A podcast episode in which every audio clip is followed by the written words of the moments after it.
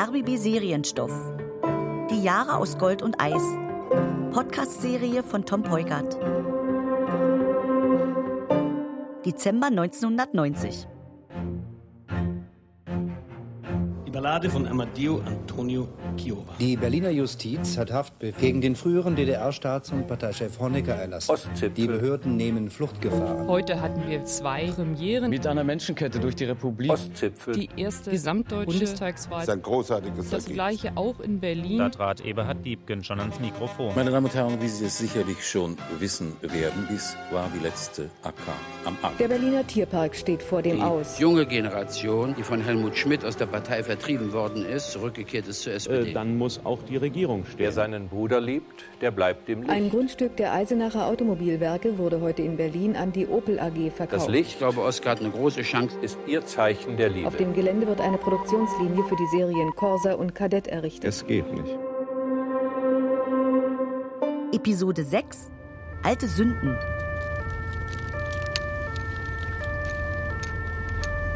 Nochmal Infusion, ein Liter. Kommt. Sag durch, wir brauchen Blut. Schafft er es? Weiß nicht. Vielleicht. So ein junger Kerl, so ein Blödmann. Habt ihr die Personalien? Ja, Konrad Fabian. Ist doch höchstens 20. Ja, dann 70. Ja, sag ich doch.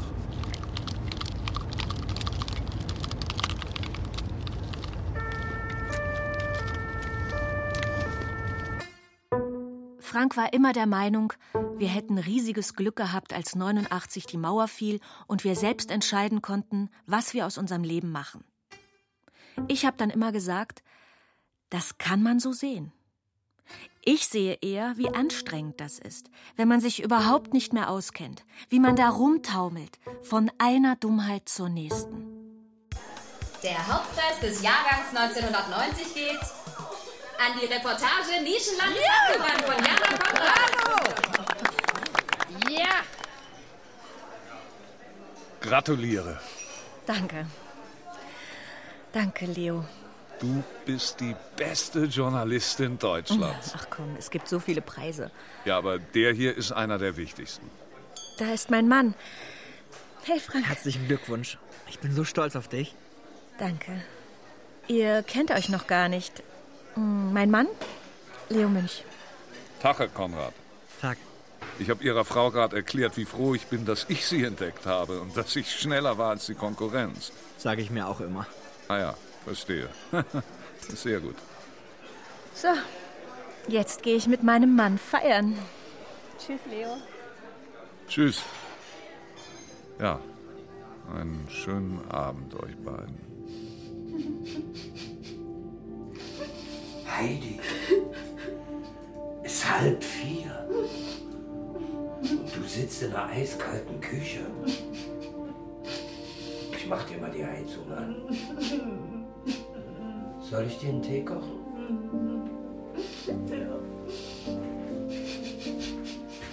Mensch, Heidi, wir haben doch ganz andere Dinger überstanden. Wir haben kein Geld mehr, Werner. Natürlich haben wir noch Geld. Die Werkstatt läuft. Nee. Du kümmerst dich ja nicht um die Bücher. Die bringen ihre Neuwagen jetzt in den Westen. Bei uns jammern sie, ob wir gebrauchte Ersatzteile nehmen können. Oh, wie in diesen Hinterhofbuden im Wedding. Am schlimmsten ist, wenn jemand kommt. Ach, Frau Konrad, wir wollen uns was Neues anschaffen. Haben Sie einen Tipp, wo wir das am besten machen können? da könnte ich schreien. Wir klären das mit dem Grundstück und dann fangen wir wieder an. Ach Mensch, Werner, die nehmen uns das Grundstück weg. Das können die nicht einfach. Das machen die aber trotzdem. Wir sind doch immer klargekommen, Heidi. Wenn die früher Schwierigkeiten gemacht Ja, haben. die. Das waren die. Die waren dumm, die konnte man einwickeln. Gott, jetzt sind wir die dummen Werner. Nee. So viele Sachen, die man nicht versteht. Wo man noch nie davon gehört hat. Wir müssen ja kein Autohaus aufmachen. Die Werkstatt reicht doch. Wir können einfach in Ruhe weiterarbeiten. In Ruhe weiterarbeiten? Wie du redest, begreifst du das nicht? Das können wir nicht in Ruhe weiterarbeiten. Das geht nicht mehr. Das geht doch jetzt nicht mehr. Kurz vor Weihnachten kamen meine Eltern aus der Schweiz zurück. Bei der Abschlussuntersuchung in der Klinik hatte ein Arzt zu meiner Mutter gesagt, sie habe jetzt Fitnesswerte wie eine 40-Jährige. Leider ging Mama nicht mehr allein zur Toilette. Wenn Papa nicht aufpasste, erledigte sie das in der Küche oder im Wohnzimmer. Papa sah schlecht aus. Alle sagten, seine Frau müsse ins Heim. Er wollte nicht.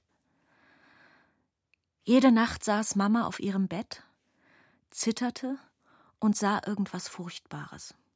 Jemand wurde totgeschlagen, jemand musste sich lebendig in ein Grab legen, Beine wurden abgeschnitten. Papa sagte, das sind ihre Erinnerungen an den Krieg. Tagsüber war sie meist friedlich. Sie lief stundenlang durch den Garten.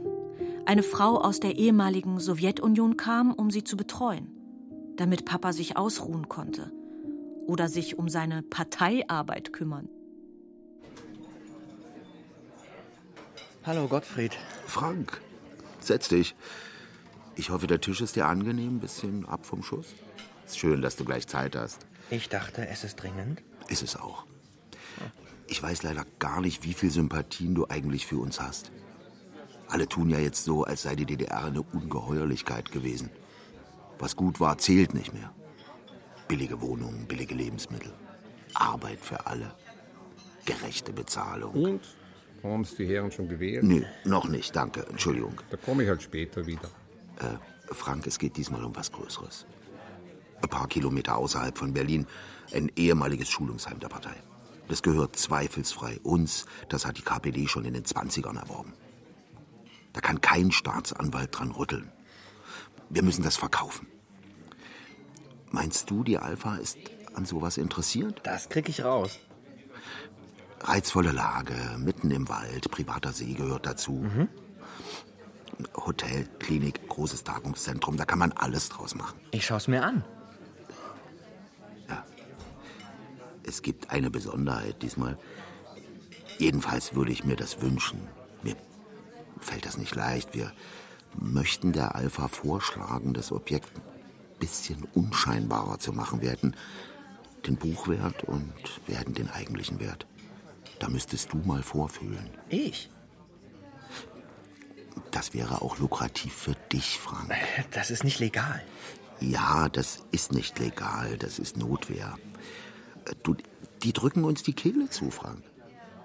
Der Staat lässt sich immer neue Dinge einfallen, um uns zu schaden. Da wird gepfändet, beschlagnahmt, eingezogen und aberkannt. Die erfinden sogar Steuern extra für uns. Eine starke linke Partei ist nicht erwünscht in der Bundesrepublik. Ach übrigens, es gibt auch in diesem Land Regierungskriminalität. Glaub mir das. Haben Sie mit jemandem über Ihre Gefühle geredet, Fabian, bevor Sie das gemacht haben? Nein. Wollten Sie nicht? Oder hatten Sie niemand? Weiß nicht. Beides. Warum wollten Sie nicht mehr leben? Hätten Sie da eine klare Antwort? Für sich selbst, meine ich. Vielleicht. Können Sie mir darüber erzählen? Warum denn? Was nützt das? Es wird leichter, wenn man darüber erzählen kann. Haben Sie das noch nie gemerkt? Ehrlich gesagt, nee. Nee? Nee.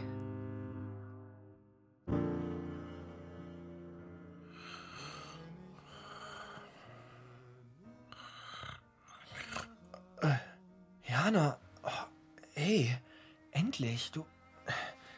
Es ist halb zwei. Du, Ich habe mir Sorgen gemacht. Wo warst du so lange? Ich war in der Hölle. Was? Was ist denn passiert? Ich. Ich war in diesem Kaff. Die haben demonstriert. Wegen der geschlossenen Betriebe.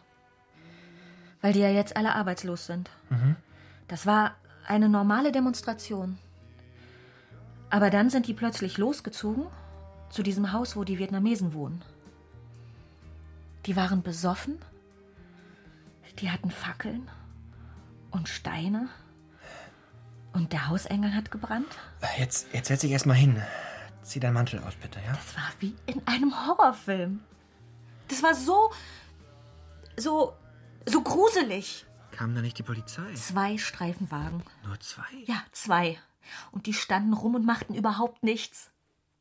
Die Vietnamesen haben von oben Wasser auf das Feuer geschüttet. Und die haben unten Steine geworfen. Alle Scheiben kaputt. In diesem Haus waren Kinder. Und dann macht so ein Idiot den Nazi-Gruß. Und die anderen einfach mit. Heil Hitler! Vor den ganzen Journalisten. Ich. Ich bin hin und hab gefragt, was die Vietnamesen ihrer Meinung nach denn mit den geschlossenen Betrieben zu tun haben. Bist du verrückt? Was haben die gesagt? Ob ich einen Fick brauche. Das waren Nazis. Frank, das waren richtige Nazis. Wo kommen die denn her?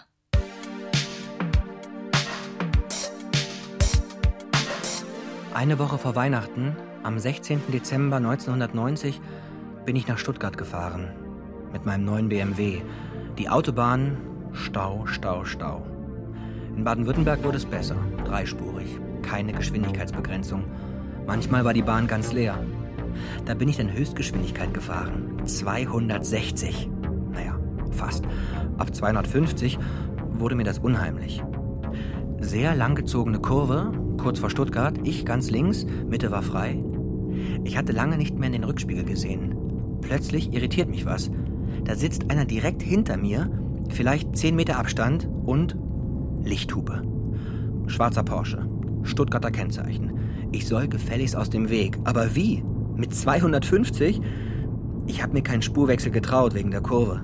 Ich hätte vom Gas gehen müssen, aber das ging ja nicht. Der war viel zu dicht dran an mir. Da habe ich in meiner Not einfach beschleunigt. 255, 260. Ging sogar noch ein bisschen weiter.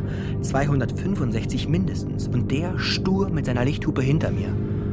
Ich habe geschwitzt wie blöd. Ich dachte, der kleinste Fehler, dann war's das. Du fliegst von der Bahn wie eine Rakete. Gott sei Dank war die Kurve irgendwann zu Ende und ich konnte die Spur wechseln. Mit 265. Rest der Fahrt hat dann bei maximal 180 stattgefunden. Ich grüße Sie. Kommen Sie rein. Danke. Ich kaufte in Stuttgart das Grundstück, das meinen Eltern gehörte. Nehmen Sie Platz, bitte. Ich habe schon alles zusammengesucht. Oder besser, von dem sie angenommen hatten, es gehöre ihnen. Weil sie einen Kaufvertrag besaßen. Unterzeichnet von der Ostberliner Stadtverwaltung. Möchte Sie einen Kaffee? Gern. Milch, Zucker? Ja, beides. Der Besitzer war vor dem Mauerbau in den Westen gegangen. Aber das Grundstück war immer sein Eigentum geblieben. Jedenfalls nach den Gesetzen der Bundesrepublik. Sie können sich das alles anschauen. Ich bin gleich wieder da. Ich hatte meinen Eltern vorgeschlagen, die Situation einfach zu akzeptieren. Nicht jahrelang auf irgendwelche Behördenentscheidungen zu warten, auf ein Wunder. Wer weiß, was der Wessi für das Grundstück haben will, jammerte Mutter. Darum kümmere ich mich, habe ich gesagt. Herr Konrad, wie ich am Telefon bereits gesagt habe, ich bin mit Ihren Vorschlägen einverstanden. Ich hatte dem Besitzer erklärt, auf einem Grundstück mit 15-jähriger Nutzung durch eine ostdeutsche Autowerkstatt ist der Boden hundertprozentig mit Schwermetallen und Altöl vergiftet. Ein Gutachten muss erstellt und danach eine teure Sanierung in Auftrag gegeben werden. War ein Tipp von Julia. Es war nicht einmal eine Lüge, was den Boden betraf. Allerdings, eine Sanierung wäre nur nötig gewesen, wenn man ausgerechnet hier einen Kinderspielplatz hätte anlegen wollen. Dann können wir jetzt zum Notar fahren, Herr Konrad. Wunderbar.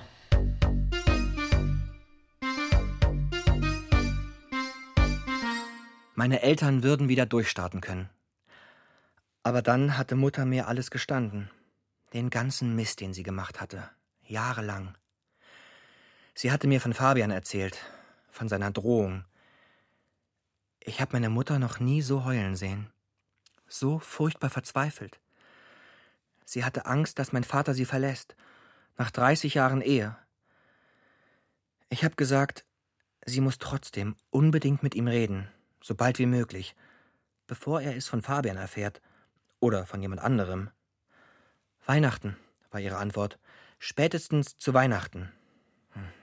Schade um das Fest, dachte ich.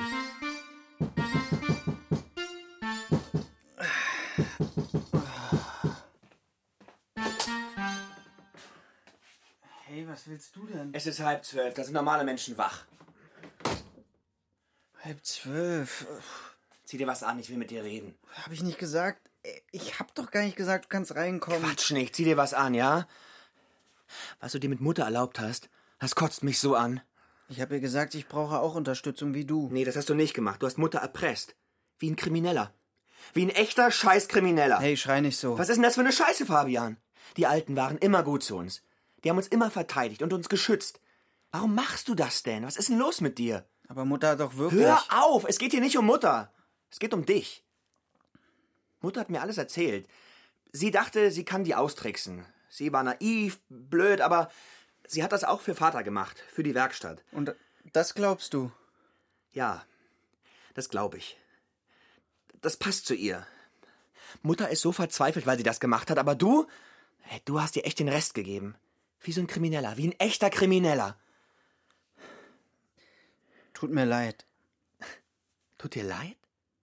Was kann sie dir sonst wohin stecken? Mutter wird Vater alles erzählen. Da ist nichts mehr zu holen für dich. Ich habe das Geld gebraucht.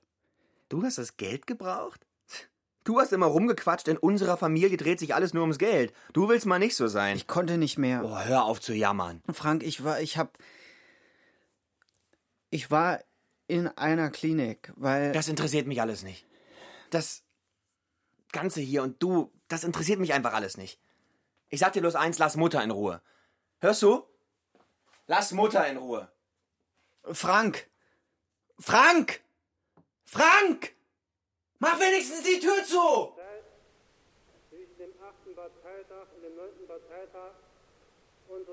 Sie helfen uns, wir helfen Ihnen, Frau Konrad. Ich bin keine Verräterin. Was soll ich dann meinem Mann sagen? Ihrem Mann sagen Sie gar nichts. Der erfährt davon nichts. Das ist Betrug. Betrug? Sie nennen das Betrug. Wissen Sie, was für uns Betrug ist? Was wir Betrug nennen? Dass Ihr Mann seit Jahren nach Feierabend in seiner Garage Autos repariert, dass er die Ersatzteile dafür aus seinem Betrieb mit nach Hause nimmt, dass er sich seine Arbeit gut bezahlen lässt, in DDR und auch in westlicher Währung, ohne das kleinste bisschen davon zu versteuern. Das nennen wir Betrug, Frau Konrad. Und dafür sehen unsere Gesetze harte Strafen vor. Unerlaubte Gewerbeausübung, Steuerhinterziehung, Schädigung der Volkswirtschaft. Haft bis fünf Jahre, Frau Konrad. Die Stasi wusste alles, wo wir die Ersatzteile herkriegen, dass wir eine elektrische Hebelbühne haben, sogar was wir mit dem Altöl machen. Liebe Frau Konrad, Sie haben den Antrag gestellt, zusammen mit Ihrem Mann eine Autowerkstatt zu eröffnen. Eigentlich eine gute Sache. Verbesserung der Versorgung der Bevölkerung. Also wenn es nach uns geht, können Sie diese Werkstatt morgen aufmachen, Frau Konrad. Wir zweifeln doch gar nicht an der prinzipiellen Bündnistreue unserer Handwerker.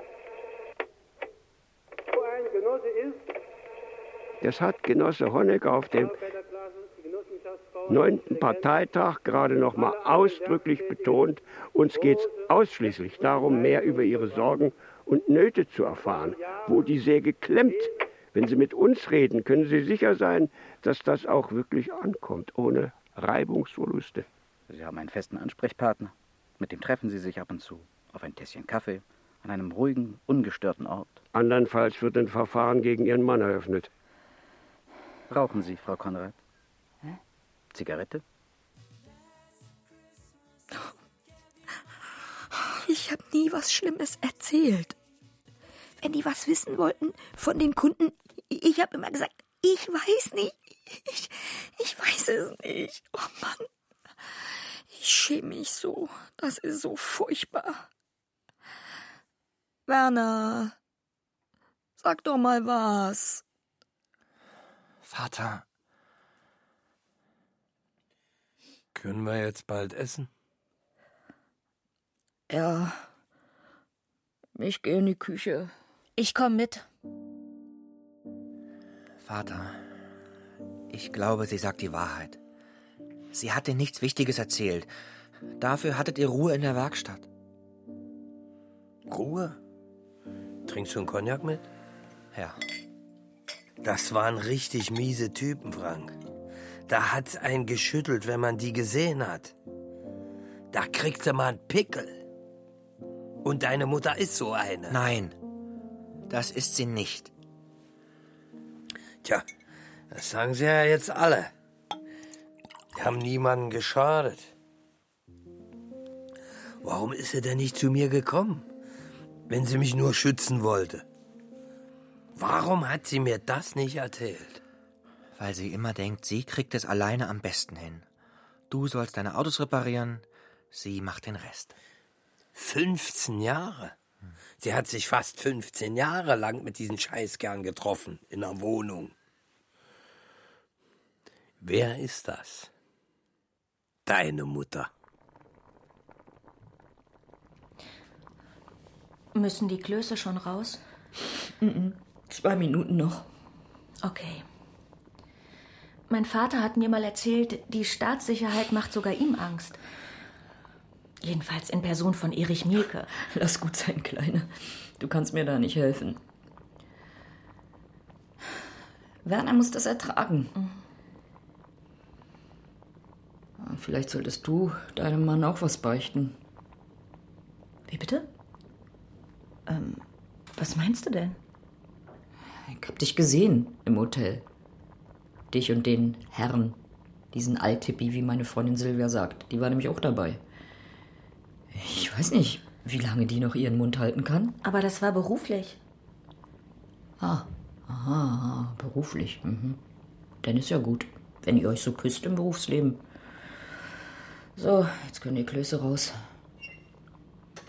Mal sehen, ob hier jemand was runterkriegt.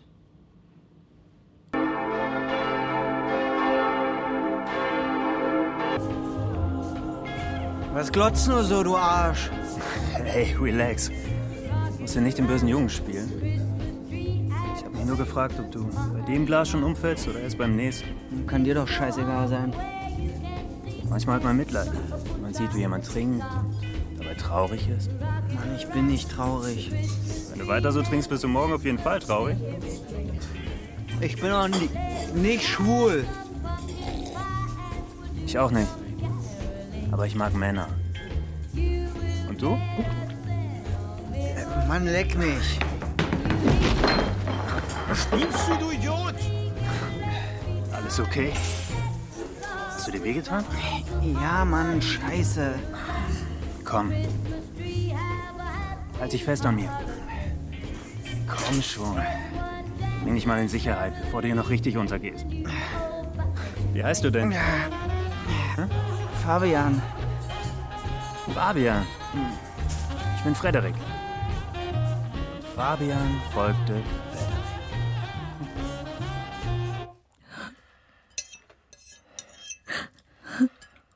Darf ich noch mal den Rotkohl? Ja, klar, natürlich. Danke.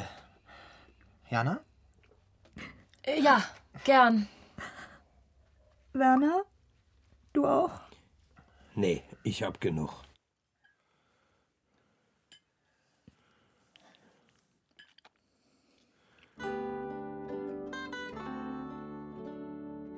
Hör mal, Vera. Srara Manne.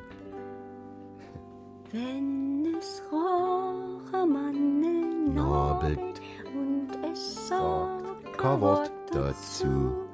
und der Rohr steht an der Decknapp. Ist was mit deiner Windel?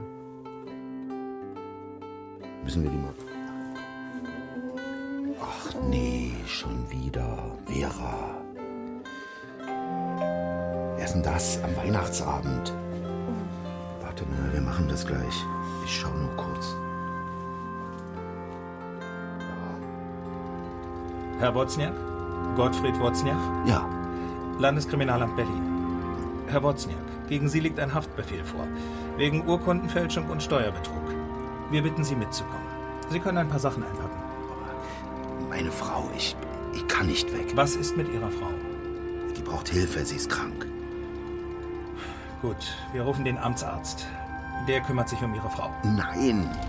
Herr Wozniak, wir bitten Sie, unserer Aufforderung Folge zu leisten. Nein. Ansonsten müssen wir von polizeilichen Zwangsmitteln Gebrauch machen. Aber kommen Sie bitte, Herr Wozniak.